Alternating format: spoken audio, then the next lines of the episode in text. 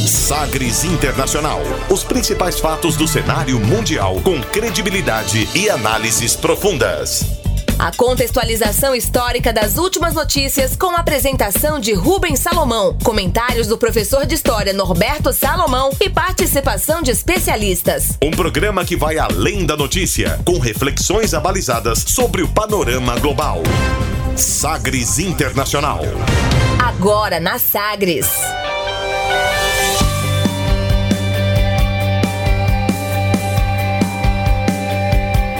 Olá, seja muito bem-vindo à 32ª edição do Sagres Internacional. Eu sou Rubens Salomão e a partir de agora com você, ouvinte Sagres, os fatos precisos e análises credenciadas sobre os principais temas mundiais.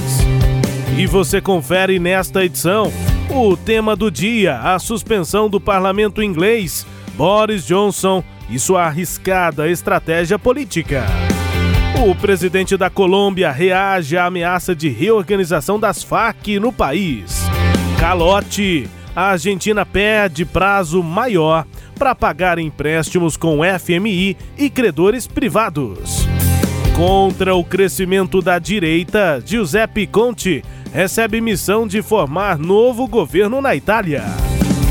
Presidentes de países que têm floresta amazônica agendam reunião sobre queimadas e desmatamento. E ainda a música mais tocada nas paradas da Espanha. Fique ligado, Sagres Internacional está no ar.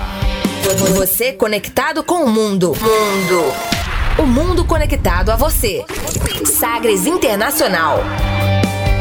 E como sempre, o programa conta com a produção, comentários do professor de História e Geopolítica, Norberto Salomão. Oi, professor, tudo bem? Oi, Rubens, tudo bem? Olá, ouvintes. Satisfação grande estarmos aqui de volta para a nossa 32ª edição e vamos aí refletir sobre o panorama internacional. Mandando um abraço a todos que nos acompanham, lembrando que você manda aqui o seu feedback pra gente, a sua opinião sobre o programa, pelo WhatsApp da Sagres 984001757, também pelo nosso e-mail, é o jornalismo arroba sistemasagres.com.br. Mandando um abraço aqui para alguns colegas nossos aqui de 730, de prefixo, da Sagres com as feras do Cajuru, especificamente aqui nesta edição. Queria mandar um abraço pro Juliano Moreira, pro Tim, que comentou com a gente, com o Marcelo Borges, o André Rodrigues e também o Alípio Nogueira, que nessa última semana, que comentaram com a gente, falaram do último programa, dos temas que foram abordados, enfim, eu fico extremamente lisonjeado, honrado com feras do rádio avaliando positivamente aqui o que a gente está tentando fazer toda semana. Já conversamos com tantos outros, com o Charlie Pereira, com o Edson Rodrigues, pessoal comentando com a gente, mas mais recentemente aqui esses Edson comentaram Júnior. com a gente, o Edson Júnior também. Enfim, abraço a todas as feras aqui é. que tem também avaliado o nosso programa. Ô Rubens, quero estender também meu abraço, sou fã, inclusive, né? E, e é muito bom pra gente ter essa audiência qualificada, pessoas que eu acompanho no rádio já há algum tempo, né? E, que só tenho elogios. Ali pro Nogueira, uma, uma, uma, eu adoro quando ele tá fazendo a, a locução esportiva. Sensacional, né? É muito bom. E, também tivemos uma mensagem importante do Vilarinho, né? Pois é. Maravilhosa, né? Um abraço a ele também, muito obrigado pela audiência. O Fabrício Vilarinho, padrão FIFA, também dando um feedback aqui pra gente pro programa, acompanhou ele disse aqui via Vinícius Tondro, conversou aqui com a gente, falou: olha, Sagres Internacional é conteúdo obrigatório para os estudantes do Enem, viu? Geopolítica in natura. Se eu ainda atuasse em sala de aula, usaria fácil como apoio de conteúdo. Muito Isso, bom, hein, hein, professor? Obrigado, Vilarinho. Um abraço, hein? Obrigado pela é, referência aqui a gente, a companhia também.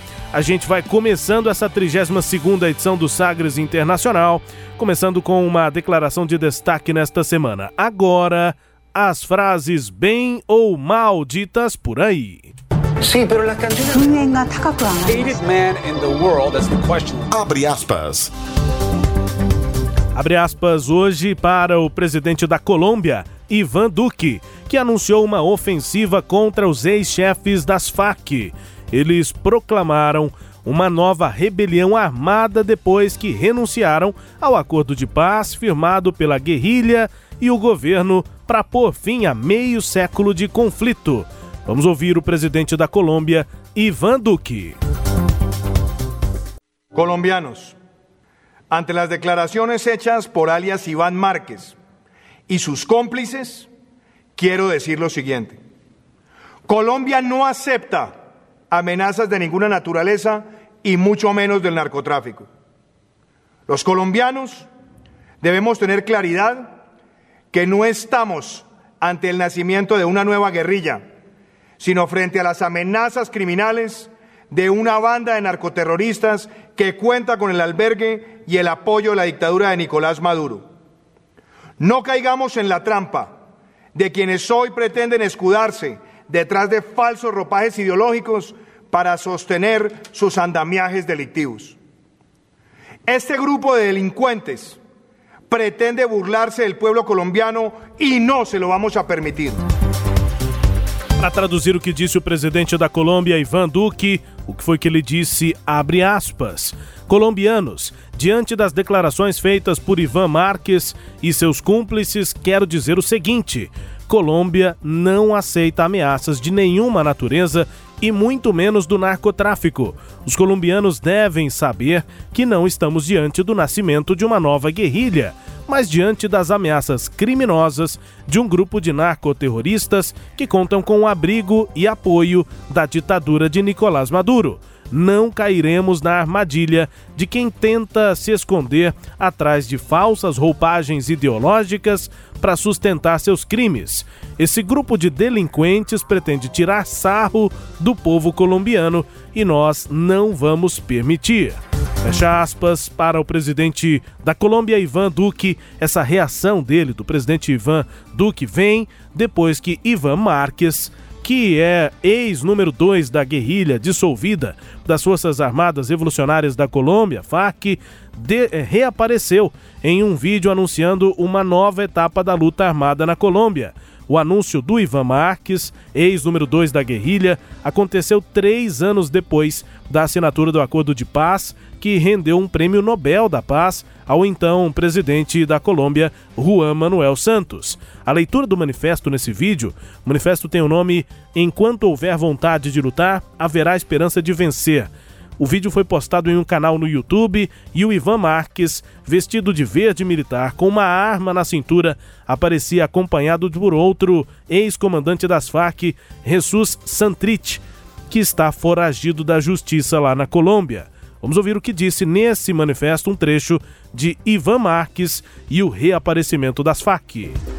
Agora, seu sucessor em la presidencia de la República, Iván Duque, sin inmutarse que lo que él firmó no lo obliga, desconociendo así que el acuerdo se firmó con el Estado, no con un gobierno. El régimen imperante de políticas neoliberales, de corrupción y guerra del actual poder de clase nos ha colocado frente a dos caminos. O se abre una recomposición como resultado de un diálogo político y de la institucionalización de los cambios resultado de un proceso constituyente abierto o esos cambios, tarde o temprano, serán conquistados mediante el estallido de la inconformidad de todo um pueblo em rebelião. Para traduzir o que é que disse aqui Ivan Marques, abre aspas. Agora, o sucessor na presidência da República, Ivan Duque, afirma que o que está afirmado não obriga, desconhecendo que o acordo foi firmado com o Estado e não com um governo. Um governo que impõe medidas neoliberais, corrupção e guerras entre classes nos coloca diante de dois caminhos. Ou se abre uma recomposição como resultado de diálogo político e da institucionalização das mudanças, resultado de um processo constituinte aberto, ou então essas mudanças serão conquistadas pelo rebentar da inconformidade de todo um povo em rebelião. Fecha aspas. Ivan Marques, ex-número 2 das FARC, as FARC ressurgem, depois teve essa resposta também enérgica, no mesmo tom do presidente da Colômbia, Ivan Duque. Professor, não confundir Ivan Marques das FARC Ivan Duque presidente. São charás aí, né? Charás. Mas com propostas político-ideológicas bem distintas. Lembrar que o Ivan Duque ele está mais à direita no governo da Colômbia. O governo anterior, que era do, do Juan Santos, Juan Manuel Santos, que inclusive foi prêmio Nobel da Paz, né? Pelo acordo feito com as Farc. As Farc já estavam atuando há quase 50 anos na região. Problema seríssimo, envolvimento também por vezes com narcotráfico e sequestros como forma de financiar a luta da guerrilha. E quando o acordo foi feito, o acordo foi bem interessante, pacificou. O que eram as Farc tornou-se um grupo político que poderia ter voz no parlamento para poder discutir as questões com o governo, e essa era a ideia, né? De sair da luta armada para partir para a luta é, é, legislativa, parlamentar. A ideia era essa. O que, que o Ivan Marques acusa e por que, que agora as facas estão pensando em voltar? Primeiro, porque o governo Duque não dá espaço, não dá abertura para que a esquerda possa se pronunciar na Colômbia. Não se trata de uma ditadura ou censura, nada disso. É porque não se estabelece um diálogo. Segundo, o Ivan Marques acusa o atual governo de não cumprir aquilo que tinha sido feito. Tanto é que no discurso dele ele faz a crítica. O acordo foi feito com o Estado e não com o governo. Então ele não pode passar por essa, digamos assim, temporalidade de um governo. A coisa tem que ser respeitada pelo Estado colombiano e ele afirma que não está sendo respeitado. Ele diz que houve um desarmamento inocente das Farc e que é, é, ex-membros têm sido mortos, que assassinatos têm sido cometidos e que o governo não toma providência em relação a isso. Ou seja, não está havendo, segundo Ivan Marques, o cumprimento daquilo que fora feito no acordo e que, portanto, ou se faz uma nova renegociação, se restabelece um diálogo ou se partirá realmente para a via armada. Bom, é, infelizmente, se se partir para a via armada será péssimo. E o que é pior, esse tipo de postura e a aproximação clara com o governo do Nicolás Maduro acaba marginalizando ainda mais a, as ideias de esquerda na América Latina, né, Rubens? Porque... Foram tão fortes em décadas recentes, Sim, né? e, e às vezes com propósitos até muito interessantes e relevantes, mas que acabam sendo criminalizados. Eu acho que isso que é o problema, você criminalizar uma ideologia ou vincular uma ideologia, seja ela de esquerda ou de direita, a propostas por vezes radicais e por vezes até criminosas, né? Esse é, esse é um problema, delituosas. Essa eu vejo aí uma questão complicada. E aí a curiosidade, né, Rubens, que até nós comentávamos aqui, é que no painel em que, em que aparecem os membros da, da, das Farc, aparece ali a figura do Simão Bolívar. Então, Simão Bolívar, figura histórica, né? Pra, talvez para um, qualquer ouvinte nosso aqui que não se lembre disso ou não tenha esse conhecimento, Simão Bolívar é um venezuelano que, a partir de 1815, ele lançou um manifesto chamado Carta da Jamaica, em que ele propõe a independência dos países em relação à Espanha à época e a formação de um bloco forte aqui na América do Sul. E a partir daí o ideal pan-americano bolivariano, que não deu certo em função de interesses locais, os chamados caudilhos, o caudilismo, é, e aí aquela ideia de unidade da América do Sul, obviamente excetuando-se o Brasil, que estava ligado a outras, a outras tendências no século XIX, não funcionou por interesses locais. E aí, vez por outra, alguma liderança aí retoma, né? O, o, o, mais recentemente, quem retoma a ideia bolivariana foi Hugo Chávez, né, que inclusive muda o nome da, da Venezuela. Quando nós fizemos o programa sobre Venezuela, falamos disso. Tá lá para quem quiser ver no nosso podcast, né? Uhum. O, o, a gente colocou que ele muda o nome para República Bolivariana da Venezuela. E segue assim, né? Isso, e segue assim. E as facções da Colômbia mas o próprio Duque aí fez a crítica, né? Vinculando-se ao modelo agora do Nicolás Maduro. É, foi, citou inclusive, né, das faixas mostram e tal, é, o vídeo com um monte de gente armada ali das Farc, né? No YouTube foi postado. E o próprio discurso que foi lido ali pelo Ivan Marques cita o Bolívar, né? Cita o bolivarianismo. Enfim, tempo aqui para o nosso abre aspas nesta edição falando sobre a Colômbia, esse possível ressurgimento das Farc, algo que causa muita preocupação, né, na América Latina, sem dúvida. Abre aspas nesta edição. Agora com o nosso tema do dia. Navegando pelos mares da informação. Sagres Internacional.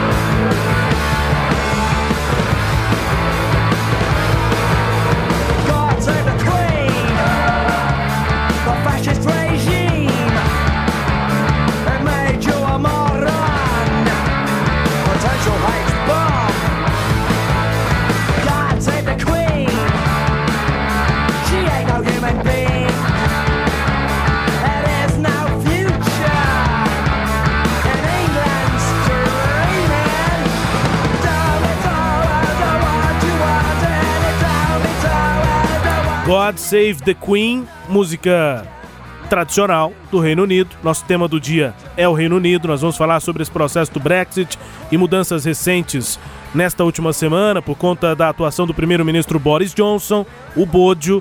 Mas God Save the Queen é o hino do Reino Unido e que tem o primeiro registro bem antigo, não se sabe exatamente quem foi o autor da música, mas o registro primeiro que encontrei aqui é de 1619, relativo a um autor, né, um compositor, John Bull. Uh, e é uma já uma adaptação, né? Porque originalmente, já naquela época, God Save the King, é, o rei. The King porque eh, nós estamos aí no período da dinastia Stuart, né? A dinastia Stuart que sucedeu a dinastia Tudor, com a morte da rainha Elizabeth I. Uh, como ela não tinha descendentes, os parentes mais próximos a assumirem foram seus primos da Escócia. E aí os reis da Escócia assumem o trono da Inglaterra, a dinastia Stuart, aí o rei Jaime I assume em 1603, 1619, o hino God Save the King. Isso. E aí agora com God Save the Queen, né, que é o hino tradicional, inclusive os países, né, da Grã-Bretanha, do Reino Unido tem essa, esse hino.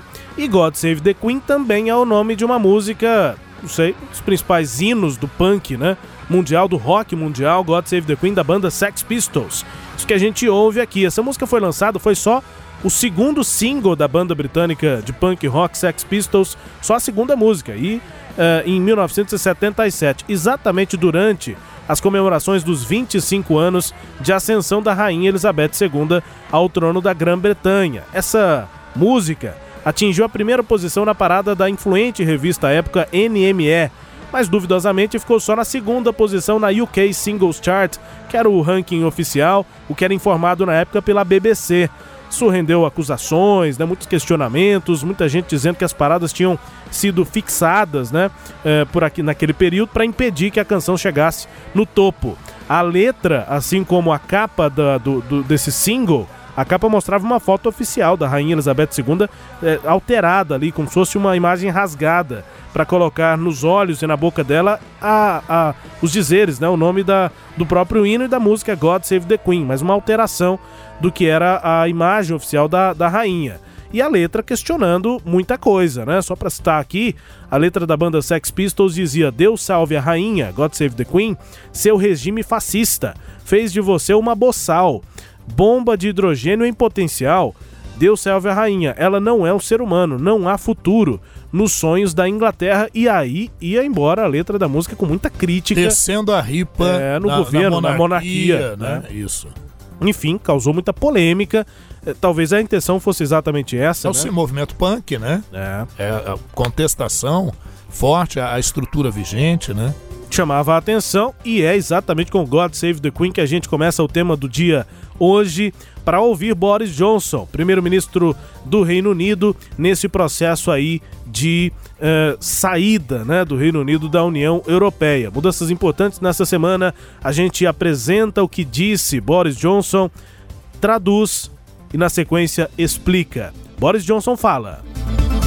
It's to take work. It's to take a lot of energy for us to to get there, to to get rid of this uh, this old withdrawal agreement uh, as I described it. Um, and the best way to do that is if our friends and partners over the channel don't think that Brexit can be somehow blocked by Parliament.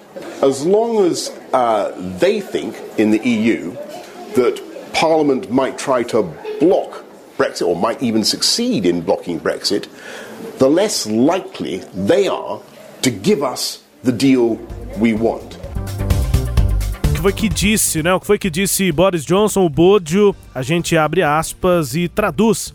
Vai nos dar trabalho e exigir muita energia para nos livrarmos desse acordo atual, cheio de retiradas. E o melhor jeito de fazer isso é se os nossos amigos da União Europeia não pensem que o Brexit pode ser de alguma maneira bloqueada pelo parlamento. Enquanto eles pensam que o parlamento possa tentar ou conseguir impedir o Brexit, menor é a chance de eles nos darem o acordo que nós queremos. Fecha aspas. Boris Johnson disse, acho que deu para entender, né? O pensamento do Boris Johnson ao considerar a suspensão do parlamento no Reino Unido. Ele acha que uh, esse, essa seria uma sinalização importante para forçar esse acordo com a União Europeia. Enquanto a União Europeia vê que o que o primeiro-ministro propõe pode cair no parlamento do Reino Unido, é, aí a União Europeia também não trabalha para avançar nesse acordo, porque pode cair no parlamento mesmo. Então, se o primeiro-ministro puder tratar diretamente com os líderes europeus e tirar de lá um acordo sem ter de passar pelo parlamento, a coisa fica mais simples na visão do Boris Johnson. É. Mas aí é o equívoco que ele comete, porque, por exemplo, um acordo já foi feito.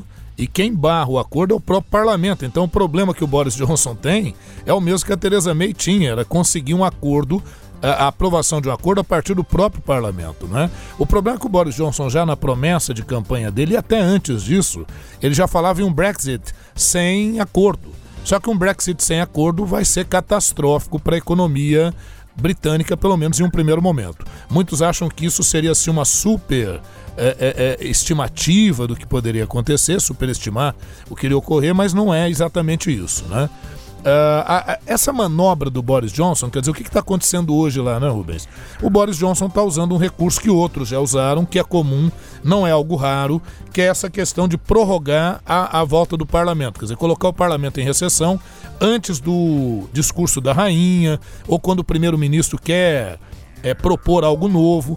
É, só que normalmente é, é, essas, essa suspensão do parlamento, essa prorrogação, durava entre 7, 9, 13 dias. Agora o que ele está propondo é um recesso de 23 dias. Uhum. E muitos estão achando, estão chamando até de golpe, tendo pessoas às ruas com cartaz dizendo: olha, pare o golpe, porque na verdade a medida que ele está adotando é sem dúvida uma medida antidemocrática.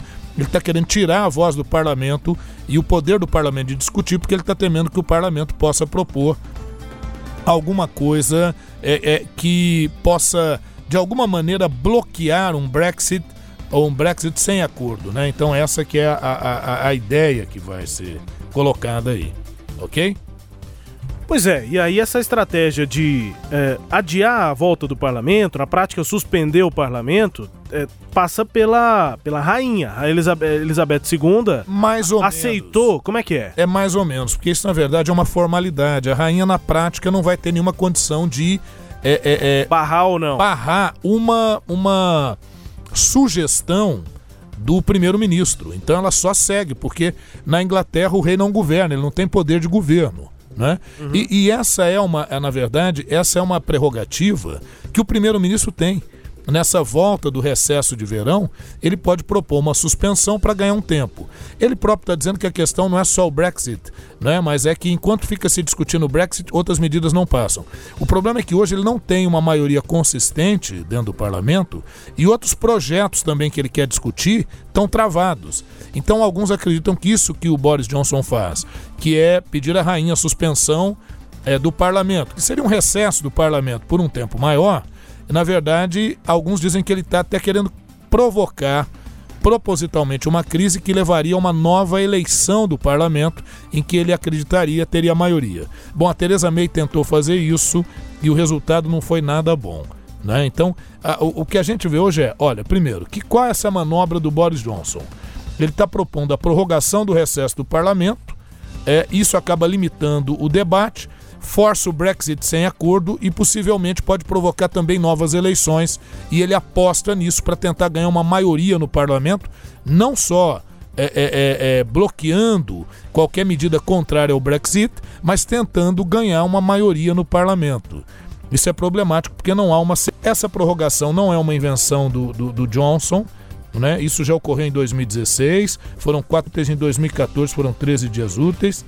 É, é, no caso é, é, realmente essa condição permaneça e parece que ela vai permanecer, serão 24 dias úteis, o que vai deixar para o parlamento apenas entre 15 e 16 dias, não úteis, mas no total, para tentar discutir alguma medida acerca do Brexit, que vai ocorrer no dia 31 de outubro, dia das bruxas, né? A perspectiva é a seguinte, né, Rubens e ouvintes. A, a, um Brexit sem acordo no dia 31 está é, tá ficando uma condição cada vez mais concreta né? E, e essa manobra é, é, ela pode ser muito perigosa, porque é, pode gerar o quê? Que consequências pode gerar? Um Brexit sem acordo. Escassez de alimentos, escassez de combustíveis, crise da economia, é, desvalorização da moeda, que é a libra esterlina, e o grande problema que é o problema da fronteira física entre a Irlanda que é independente, a República da Irlanda, e a Irlanda do Norte, que faz parte do Reino Unido. Então isso pode comprometer seriamente a livre circulação de pessoas. Uma tentativa já tinha sido feita pela Theresa May de falar de uma, de uma, de uma saída do Reino Unido da União Europeia, mas é, é, garantindo que a fronteira entre a Irlanda, a República da Irlanda e a Irlanda do Norte fosse mantida. Bom, que é o chamado de... backstop, né? Backstop. E no meio disso tudo, Boris Johnson, ele é denunciado por opositores como articulador de um golpe, né, chamado de ditador pela premier da Escócia, Nicole Sturgeon. É, na Escócia, tentou-se judicialmente impedir essa suspensão, uhum. né? mas é, é, é, agora no dia 30 de agosto, essa, essa decisão lá da, da Corte da Escócia deu negativamente. É, no, no, Supremo Tribunal na Inglaterra vai ter uma decisão no dia 6 de setembro acerca disso. É uma decisão judicial. Mas o judiciário pouco pode fazer, porque, como disse, é uma prerrogativa do primeiro-ministro. E, e, e, isso sim ele pode fazer. É, quais as saídas que poderiam haver? Né? Aqui até lembrando, né, o John Bercow, que é famoso lá por sempre estar tá gritando para propor ordem e tudo, né? Ele qualificou a do, do, Johnson como ultrajante. Ele disse seu propósito é impedir que o parlamento debata sobre o Brexit e cumpra suas obrigações. E aí especula-se que o, o primeiro-ministro tente, com essa manobra, forçar novas eleições, com isso obter uma maioria, a gente já falou isso agora há pouco. Falamos que a May tentou isso, mas foi um fracasso, né? não deu muito certo. Uh, bom, a suspensão começa a valer entre os dias 9 e 12 de setembro e acaba em 14 de outubro. Aí, como eu disse, restariam entre 15 e 16 dias uhum. para tentar qualquer coisa quanto o Brexit, né? E aí o que, que poderia ser tentado nesse sentido, né? Bom, as alternativas é, nesse período seriam o Brexit sem acordo no dia 31, o Brexit com acordo uh, apresentado pelo Boris Johnson no dia 17 de outubro, o tempo é muito curto, mas ele poderia apresentar algum acordo. Uh, e dependeria também da capacidade de articulação com os líderes europeus, né? com os líderes europeus e com o próprio parlamento inglês, né? É, teria é. voltado ali. Ele, a, o, é, é, no, no, trecho que nós ouvimos aqui, é, foi logo depois dele ter citado uma entrevista à BBC nessa semana, ele citou, não, mas é por isso que eu estou conversando com os meus amigos da União Europeia. Ele é. cita nominalmente o Macron, a Merkel. aí é ele apontando, acenando com uma tentativa de prorrogar o prazo ainda mais. Mas isso aí é um embuste, uma armadilha dele, porque a intenção do Johnson é um Brexit sem acordo. Ele, quer dizer, ele está Sempre defendeu isso, né? É, ele está ele tá inviabilizando essas possibilidades de, de tentar um acordo no parlamento. Bom, pode haver aprovação de uma lei pelo parlamento que veta um Brexit sem acordo, uhum. então isso obrigaria a, a buscar-se uma prorrogação junto à União Europeia. A oposição já está com propostas para isso, né? E uma moção de desconfiança que derrubaria o governo do Boris Johnson e forçaria talvez até novas eleições. Então, a verdade, né, nessa, nessa questão toda, é que a Inglaterra entrou, nós falamos isso em outros programas, numa sinuca de bico, é, num beco sem saída.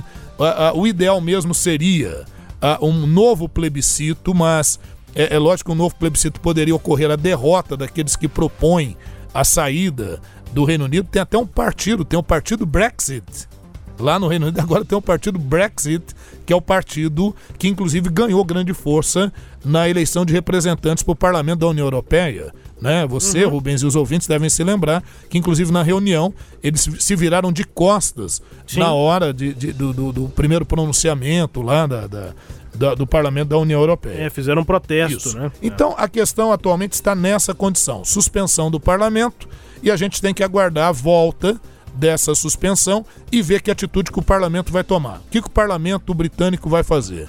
Ele vai propor uma moção de desconfiança e derrubar o, o, o primeiro-ministro? Ele vai propor uma lei que proíba a, a, a um Brexit sem acordo? É, são é, cenas do próximo capítulo que nós temos que ver. No momento, veja você que loucura, a Inglaterra, que sempre foi um local muito estável, né? O Reino Unido, que sempre foi um local muito instável, estável, não é? Nesse momento vive uma crise política muito grande, vive uma instabilidade política muito grande, mas eu acredito que essa instabilidade ela já começa principalmente quando da saída da Theresa May e da entrada de um, digamos assim, radical, né? Muitos colocaram como o Trump do Reino Unido, o Boris Johnson. Então nós temos que aguardar aí cenas de, dos próximos intrigantes capítulos dessa história. É, a gente havia comentado, o senhor já havia usado essa expressão, né, professor? Uma sinuca de bico para o Reino Unido. Agora, com o Boris Johnson, não sei se ele é bom sinuqueiro. É. Né? Não sei se eu, vai eu, encontrar a saída. Talvez a Tereza May fosse uma, uma sinuqueira melhor do que melhor. ele. Agora, mais, mais bem articulado, isso. eu diria. E agora, você se lembra, e quem, aqueles que nos acompanham sempre, a quem eu agradeço, você lembra que eu falei, olha, o Boris parece que terá vida curta né, no parlamento, porque aqui vai exigir uma, uma, uma, uma diplomacia, uma negociação que o Johnson, nós já falamos, tem a sutileza de um elefante na loja de cristais, né? Mas vamos aguardar, vamos ver o que, que acontece por aí. Nosso tema do dia, portanto, essas novas decisões aí de Boris Johnson, né, segue criando uma crise no Reino Unido, a relação com a União Europeia. A gente continua acompanhando esse tema, mas voltamos a isso. Você quer ter mais detalhes, inclusive históricos, né, sobre esse processo do Brexit, aí você acompanha a nossa segunda edição. Ainda o Sagres Internacional, um bebezinho você acompanha no sagresonline.com.br a segunda edição do Sagres Internacional e aí tem todo um retrospecto histórico, um contexto sobre essa saída do Reino Unido lá na, da União Europeia. Você entende melhor.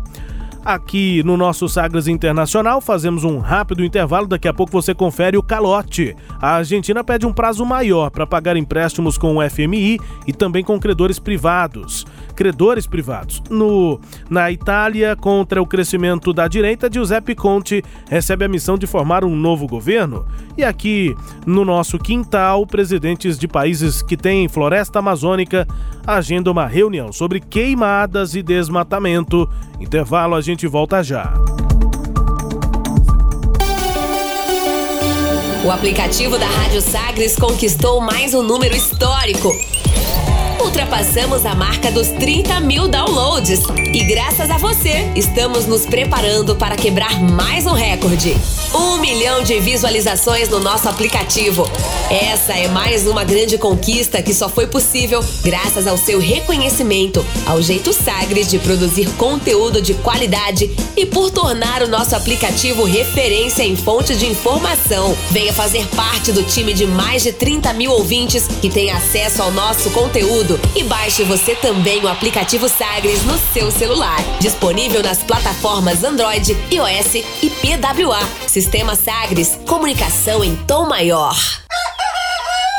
Você que acorda bem cedo tem um bom motivo para sintonizar a Rádio Sagre 730. Ouça o programa Raiz Brasileira, os grandes nomes e as grandes canções da autêntica música brasileira, todos os dias na Sagre 730. Destaque para as primeiras notícias do dia, no esporte e no jornalismo. Música e informação, uma companhia agradável para começar o seu dia. Programa Raiz Brasileira. Apresentação: Justino Guedes. Oferecimento: Bater Shop Baterias, Erva Fé, ervas medicinais e Simbora Restaurante. Entretenimento. Jornalismo. Prestação de serviços. Rádio Sagres. Em tom maior.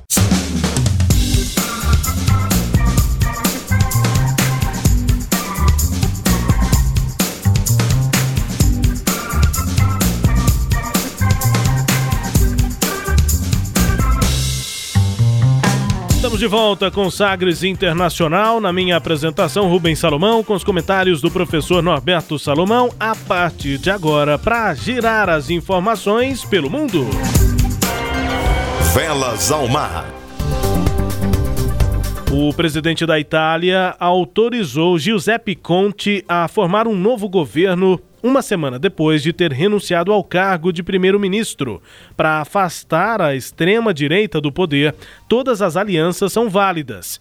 Pelo menos é o que pensam o Partido Democrático e o Movimento Cinco Estrelas, com a bênção do presidente da República, Sérgio Mattarella. Giuseppe Conte recebeu a missão de formar o governo de nova coalizão aceitou com reservas. Não é fácil juntar populistas e progressistas, mas até a próxima semana Conte deve prestar juramento pela segunda vez em 15 meses. O partido Cinco Estrelas deve ficar com oito ministérios e o Partido Democrático, o PD, com sete ministérios, entre eles o da Economia e o Ministério do Interior. A reação do ex-ministro do Interior, Matteo Salvini, foi dura prometeu passeata contra o novo executivo.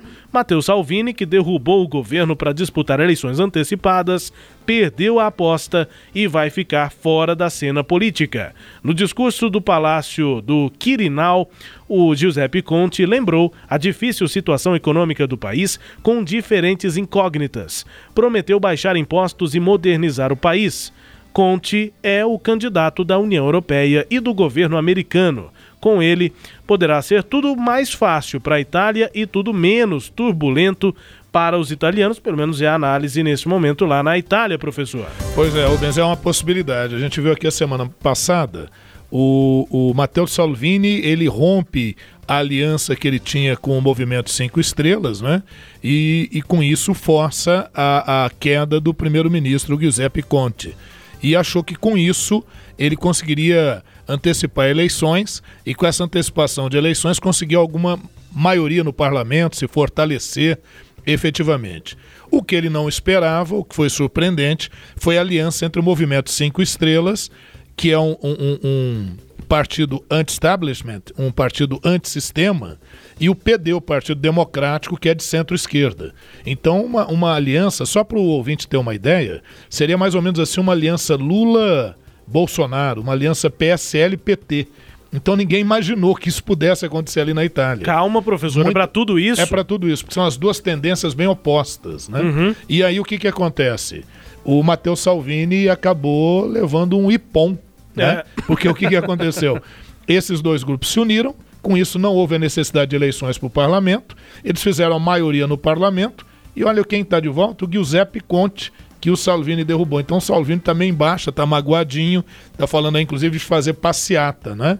E agora o grande lance, né, a, grande problemática aí é o ajuste disso para a composição do governo, porque agora entra a dança das cadeiras, como é que nós vamos compor o ministério. Você deu aí uma, uma prévia né, de como é que esse ministério vai se formar. Uhum. Acredita-se que a coisa vai nessa direção. Se não houver nenhuma disputa mais efetiva por este ou aquele ministério, está composto o novo governo, vida que segue aí na Itália, e o nosso amigo Matteo Salvini, no momento, por enquanto, ficará, digamos assim, usando uma velha expressão, chupando o dedinho. Ah, mas agora então dá para esperar uma total tranquilidade, paz no cenário político na Itália, né, professor? São coisas que não combinam, né? Política e total tranquilidade. E então, na Itália, então, é, menos Itália, ainda. Menos né? ainda. É, sem dúvida. Bom, Itália aqui iniciando o nosso giro, a gente parte para falar da Argentina. Os hermanos vão iniciar um processo para estender os prazos de vencimento de sua dívida com credores privados e a Argentina decidiu renegociar o vencimento dos seus empréstimos com o FMI, o Fundo Monetário Internacional. O anúncio foi feito pelo ministro da Fazenda, Hernan Lacunza, nesta semana. As medidas buscam prorrogar os prazos da dívida de curto e longo prazos nas mãos de investidores institucionais e os bônus emitidos no mercado interno e também no mercado internacional. Aspas, a prioridade hoje é garantir estabilidade, porque é inútil lançar medidas de reativação se não houver estabilidade, fecha aspas, afirmou o ministro Lacunza. Em entrevista à imprensa, em comunicado, o FMI informou que ainda vai analisar e avaliar os impactos da proposta. O ministro, que assumiu o cargo na semana passada, e o presidente do Banco Central, Guido Sandleres, que se reuniram nesta semana com uma equipe do FMI que visitou a Argentina o país pediu 56 bilhões de dólares ao fundo e inicialmente começaria a devolver o dinheiro a partir do segundo semestre de 2021. Bom, proposta apresentada pelo governo da Argentina prevê que as dívidas de curto prazo nas mãos de pessoas físicas sejam pagas integralmente. Dívidas de curto prazo nas mãos de pessoas jurídicas serão pagas da seguinte forma: 15% no vencimento, 25% depois de três meses do vencimento e 60% só depois de seis meses do prazo. Outra medida é que as dívidas de longo prazo internacionais e locais vão ser reperfiladas. Com um pedido de ampliação de prazo. Aí é quase um calote. A gente não tem certeza sobre o cumprimento dessas decisões, né? Desses rene... dessas renegociações. Aumento do prazo permite que o próximo presidente, que vai assumir o comando do país em dezembro, depois da eleição que está prevista agora para outubro, possa implantar suas políticas sem restringir os vencimentos das dívidas iminentes ou aquelas dívidas muito altas. Foi o que disse o ministro Lacunza, mais um capítulo dessa crise econômica lá na Argentina, que já é e, e, segue sendo também crise política no governo do Macri, professor. É verdade. O, o Rubens, a proposta ela parece interessante, tem que ver se ela é factível. É, o FMI ele vai levar em consideração a capacidade de pagamento da Argentina, que a gente está vendo não é lá assim tão grande nesse momento, mas leva também em consideração uma quebra da Argentina que poderia gerar um efeito dominó que não é nada desejável para o mercado, para a economia internacional. É, na verdade, o, o, o governo do Macri está num também, né, usando a velha expressão, num beco sem saída. Uhum. É aquela velha história. Tenta-se uma medida muito progressista, muito liberal, que pode parecer interessante, só que aí você tem que pensar nos efeitos na macroeconomia e também na microeconomia. Então não adianta você é, é, é, de repente, fazer um enxugamento do Estado, propor políticas é, que vão é, é, é, desobrigar a iniciativa privada, é importante isso, mas isso tem que ser feito com uma certa parcimônia, porque senão você acaba ferindo outros interesses, como a capacidade de consumo da população, a geração de empregos. Se isso vai sendo afetado, o poder de compra é afetado, a condição de gerar empregos é afetada, isso num prazo muito curto gera crises desse gênero. E aí a capacidade do país de pagar sua dívida interna e de cumprir com seus orçamentos, com, com, com seus compromissos externos, fica bastante comprometida. A Argentina está nesse momento, digamos assim, pendurada e aguardando aí uh, um sinal verde do FMI. Outra questão, você falou o final em calote, maneira de dizer, claro, né? Lógico que a Argentina não está propondo um calote nesse momento, eu diria que ela está propondo muito mais uma moratória do que propriamente um calote, como foi feito no período da Cristina Kirchner.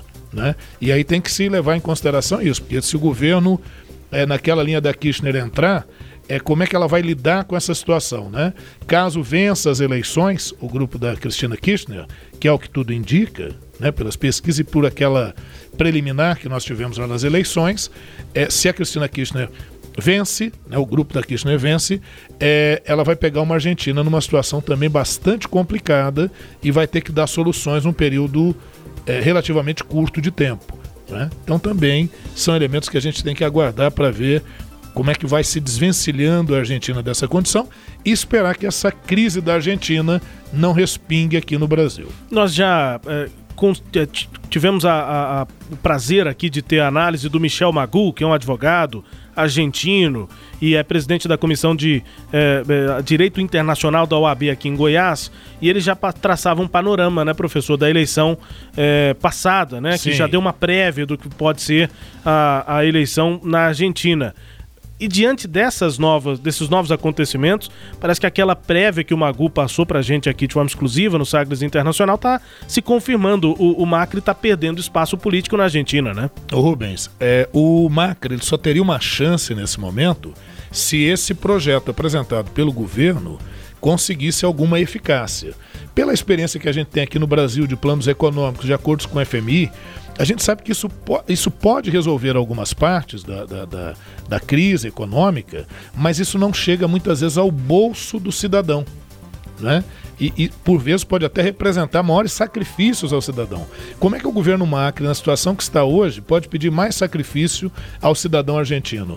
Isso tira dele qualquer capital político, né? pelo menos até o momento. Agora, não sei, vai que o FMI resolva injetar aí uma quantidade interessante de capitais, dar um, um, um oxigênio para esse governo, ele pode dar uma volta por cima. O que até o momento e pelo que o cenário apresenta, não me parece que é o que vai acontecer.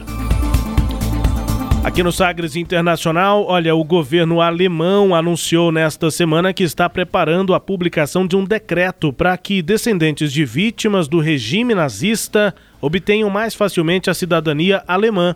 A medida ocorre em meio a uma campanha de um grupo britânico que representa habitantes do Reino Unido com antepassados alemães que fugiram do país natal em meio ao terror nazista.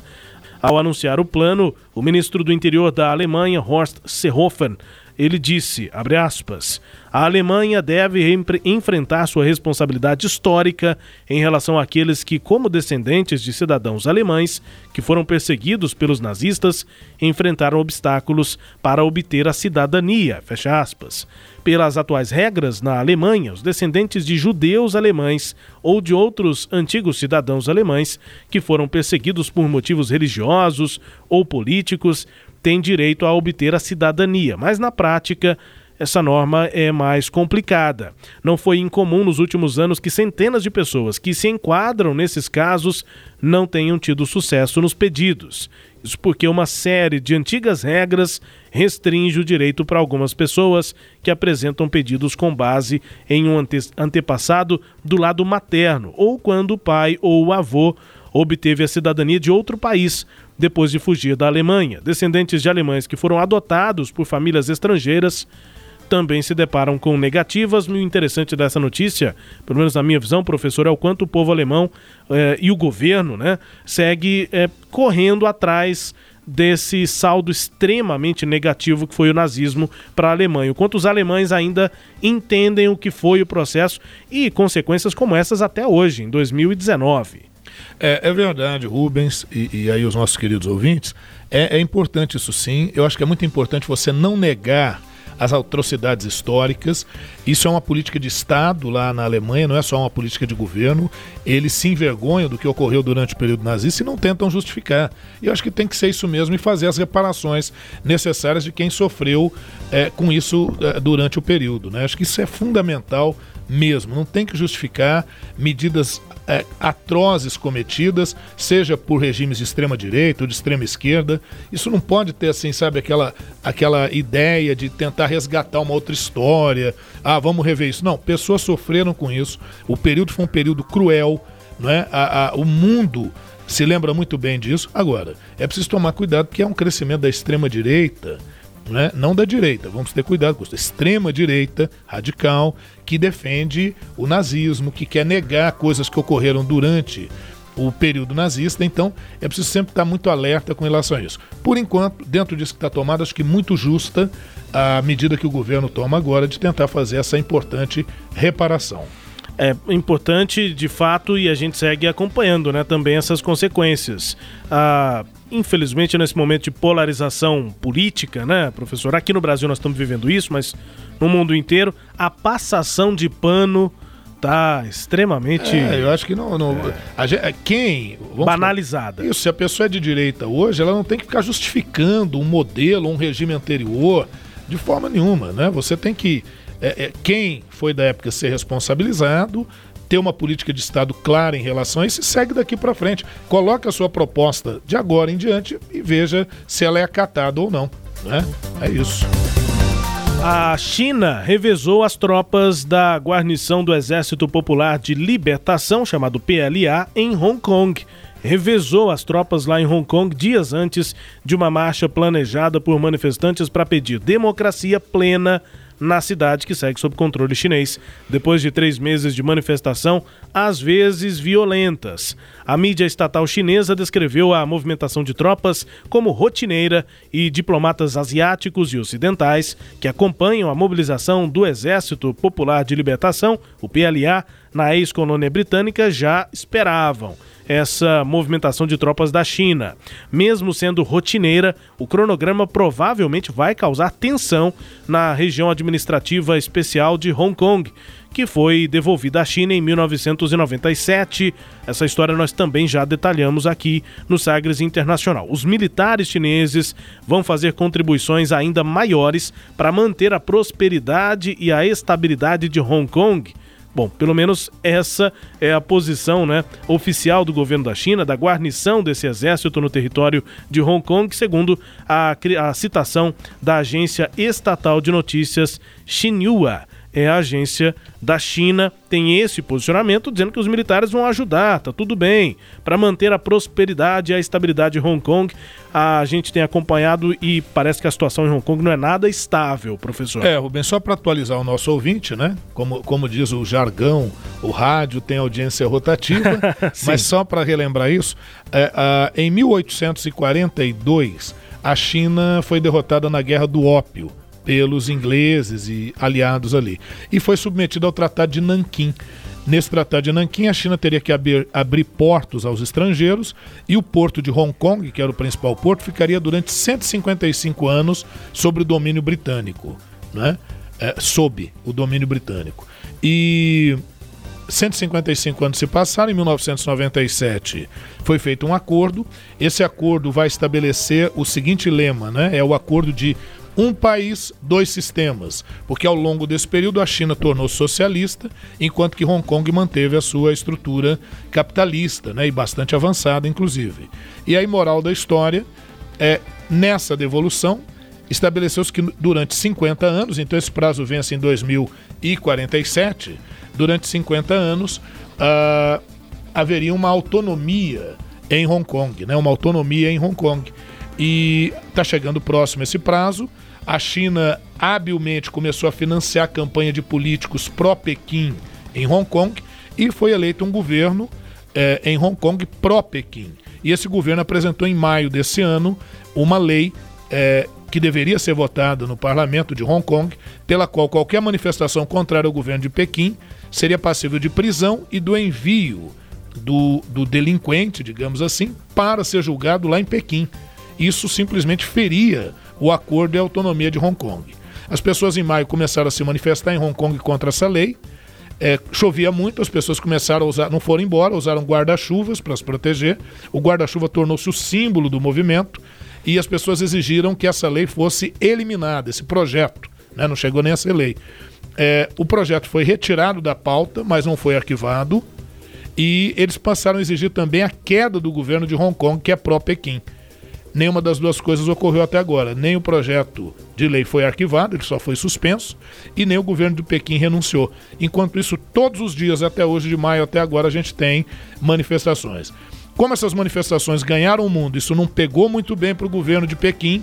O governo de Pequim começou a estimular, por vários meios, elementos que se manifestassem em Hong Kong pró governo de Pequim, o que é muito estranho. Uhum. Alguém em Hong Kong ser favorável efetivamente ao governo de Pequim, mas existe. Então a gente está tendo essas, essas manifestações, algumas violentas, e a pretexto disso a China tem reforçado a, a atuação militar de Pequim em Hong Kong. E esse revezamento pode parecer rotineiro, como o governo chinês tenta vender, mas é, tem, ele, tem estratégia envolvida. É, né? Ele pode estar dissimulando o aumento de contingente de forças de Pequim em Hong Kong para reprimir de forma mais maciça essas manifestações. Aqui no Sagres Internacional também com as notícias do Brasil. O Ernesto nos convidou. Brasil Internacional presidente Jair Bolsonaro informou que no próximo dia 6 de setembro, presidentes de países com território amazônico vão se reunir para discutir uma política única de preservação e desenvolvimento da região. O encontro, segundo o presidente Bolsonaro, deve acontecer em Letícia, na Colômbia, cidade de Letícia, na Colômbia. O presidente disse que a Venezuela, apesar de possuir um território da floresta, não foi convidada. Bolsonaro deu a declaração no Palácio da Alvorada, ao lado do presidente do Chile, Sebastián Pinheira, que visitou Brasília nesta semana. Estaremos reunidos com esses presidentes, exceto o da Venezuela, para discutir uma política única nossa de preservação do meio ambiente e bem como a exploração de forma sustentável da nossa região, fecha aspas, disse Bolsonaro. O presidente não informou a relação completa dos países que vão participar desse encontro. Existe um grupo chamado Organização do Tratado de Cooperação Amazônica, que reúne o Brasil, a Bolívia, a Colômbia, Equador, Guiana, Peru, Suriname e a Venezuela.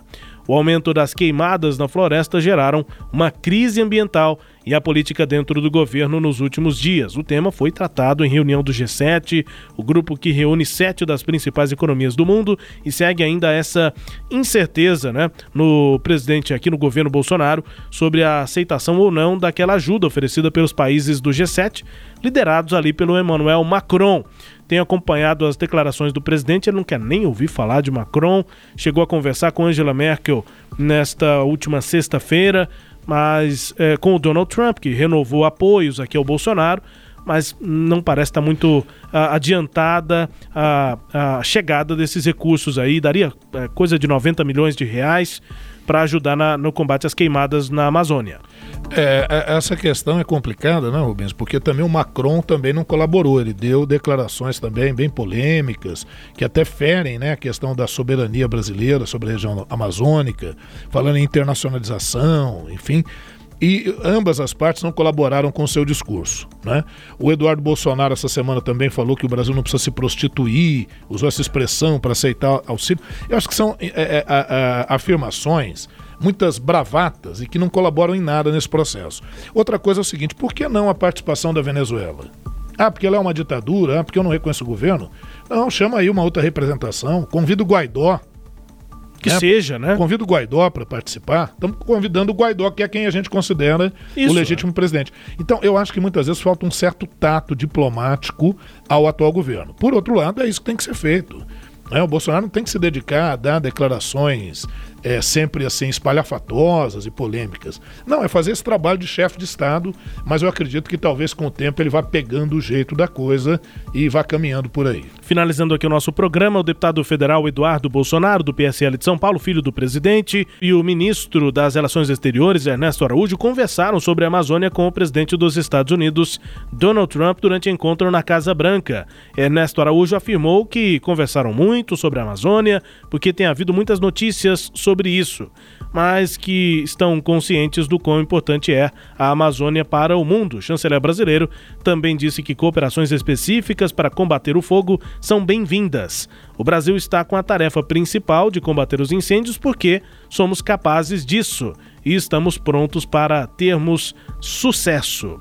É a avaliação do Ernesto Araújo. Eduardo Bolsonaro também falou, mas sem conclusões específicas, ações é, concretas tiradas dessa reunião, pelo menos por enquanto, lá com Donald Trump, que tem se mostrado disponível para ajudar o Brasil nesse sentido. Enfim.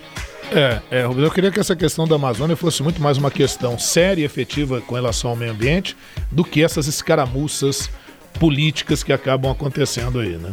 Enfim, não é? chegando ao fim aqui do nosso Sagres Internacional para conferir música mais tocada pelo mundo. Hoje nós vamos para a Espanha e são dois DJs que se associaram para escrever e tocar a música Baila Comigo, Dave e Victor Cárdenas. Os dois são DJs lá da Espanha, já com uma carreira relativamente consolidada, e estão no primeiro lugar nesta semana lá na Espanha com a música Baila Comigo. É uma música sem lá muita letra, você vai ver. Uma eletrônica, digamos assim, música de balada mesmo. É a que está no número 1 um lá na Espanha nesta semana e você confere. Daqui a pouco a gente traduz.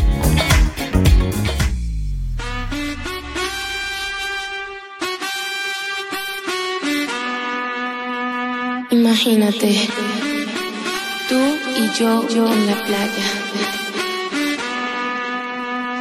La arena, el mar, el sonido de las olas recorriendo todo tu cuerpo. Bésame, tócame y baila conmigo.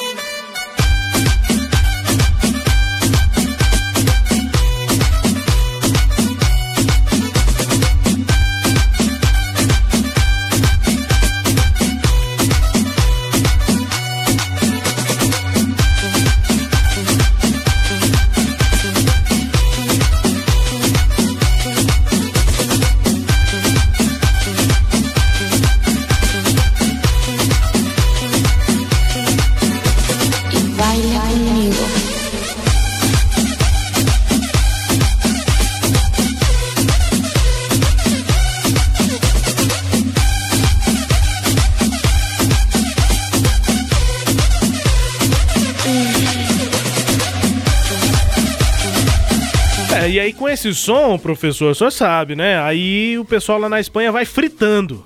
Ah, fritando. É o que se diz, né? O pessoal na, na, música eletrônica vai fritando. Tá certo. É o Daivi e o Victor Cárdenas, lá da Espanha, a música Baila Comigo. A letra diz não muita coisa, era música de balada mesmo, eletrônica, Sim. assim. É, eu e você na praia. É, primeiro ele diz: imagine, eu e você na praia, com a areia, com o mar, o som das ondas é, e recorrendo todo o seu corpo, me beija, me toca, baila comigo, dance comigo. E assim a música vai indo nesse tom aí, bem eletrônico, balada mesmo, pois é. tá no número 1 um na Eu Espanha. nem tinha percebido que tinha falado alguma coisa. Pois é, não fala muita coisa. Versos bem curtos, né? Palavras Sim. que vão sendo soltas assim no meio da música mas, eletrônica. Mas, mas assim, o, o, o, ritmo muito legal, muito dançante, né? É, é. Muito bom. Vai pegando, né? Aquela rave, né? Aquela ideia da rave, né? Exatamente, na praia, né? Enfim. A música número 1 um tocada na Espanha é essa, Dive e Victor Cárdenas. Música Baila Comigo, mais uma aqui para a lista das mais tocadas do Sagres Internacional. A gente volta na próxima edição, já na 33 na 33 a gente volta, professor. Muito bem, obrigado Rubens, satisfação muito grande com mais essa nossa edição. Agradecer aos ouvintes por nos acompanhar, né? É, um abraço a todos aqueles que têm enviado para a gente assim mensagens nos estimulando. A gente agradece muito. Agradecer ao sistema Sagres de Comunicação e estaremos de volta, se Deus quiser, na nossa próxima edição. Pessoal, obrigado aqui pela companhia, hein? Sempre também agradecendo aqui ao feedback. Obrigado pela sua audiência. Até a próxima.